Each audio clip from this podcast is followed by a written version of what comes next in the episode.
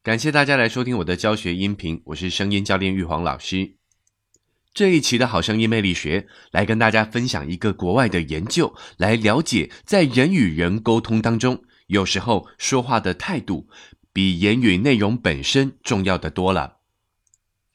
只要是谈到沟通或口才的场合，许多人都会提到肢体语言、外表的重要性，然后就会提及这个七三八五五定律。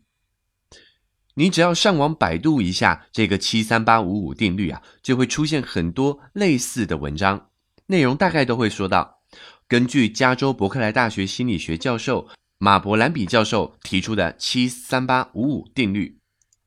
说到旁人对我们的观感只有百分之七取决于你真正的内容，另外语气及手势等辅助表达。占了百分之三十八，而有百分之五十五取决于您的外在形象，你看起来够不够分量，有没有说服力。所以外在形象、肢体语言远远比简报或演讲的内容重要。如果真的是这样，那演讲者都不用准备演讲内容了，只要重视声调的抑扬顿挫啊，安排夸张的手势以及华丽的装扮就好啦。至于内容，随便讲都没有关系。反正演讲内容只占百分之七而已嘛。其实我们可以稍微判断一下，在这个内容为王的时代，互联网上对于这个理论的解释肯定是有问题的。首先啊，其实马伯兰比教授任教于 UCLA，是加州大学洛杉矶分校，而并非加州伯克莱大学。再来，最重要的研究结果。都被误传了。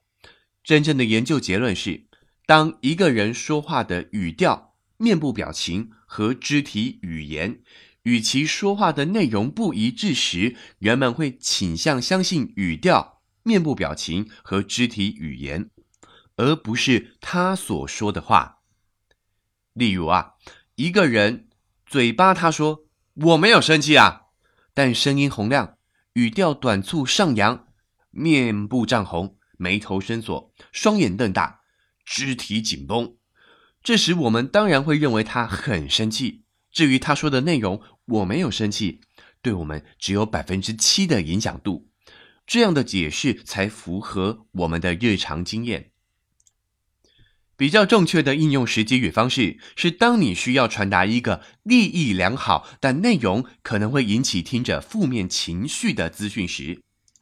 可以用你的语调、表情和肢体来表达一个真诚而且正面的态度，较能够达成对听者有利的结果。比如说，老师或家长一定会遇到必须指责孩子的时候，这时如果你的语调、表情和肢体动作表现出负面的责备态度，那么即使你口口声声说。哎呀，是为了他好，孩子也会呈现本能性的防卫状态而听不进去，更加不会改进。相对的，如果我们的语调、表情和肢体语言表现出来的是真诚、同理心而且关怀的态度，那么即使内容是在指责孩子，他也能够感受到你的用心，较能够接受你的教导，也比较可能会产生改变。又比如说。万一在公共场合时，一个演讲厅或电影院突然发生了火灾，而你必须将这个资讯传达给观众，并且疏散人群时，如果你的表情、语调和肢体语言表现出慌张、急迫的态度，那么即使你说“呃，火势不严重，慢慢来，呃，不用推挤”，人群也会感受到你的情绪，造成慌乱的推挤，导导致灾情扩大。反之，如果你态度从容缓和，那么即使是传达火灾这种负面消息，大家也能有秩序的疏散。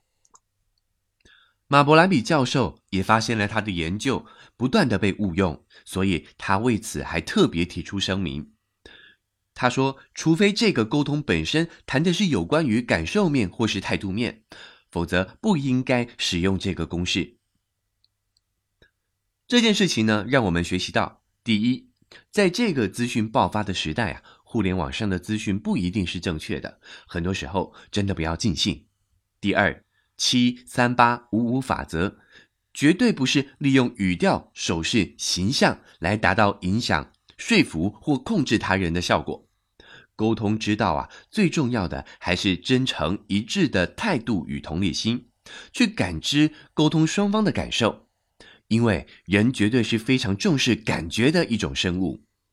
七三八五五法则也是建立在这个前提上的。以上就是今天的分享内容，提供给您参考。如果您觉得我的分享让您有收获的话，赞赏呢是最直接的支持。当然，也非常欢迎您持续的关注及分享。谢谢您的收听，再见。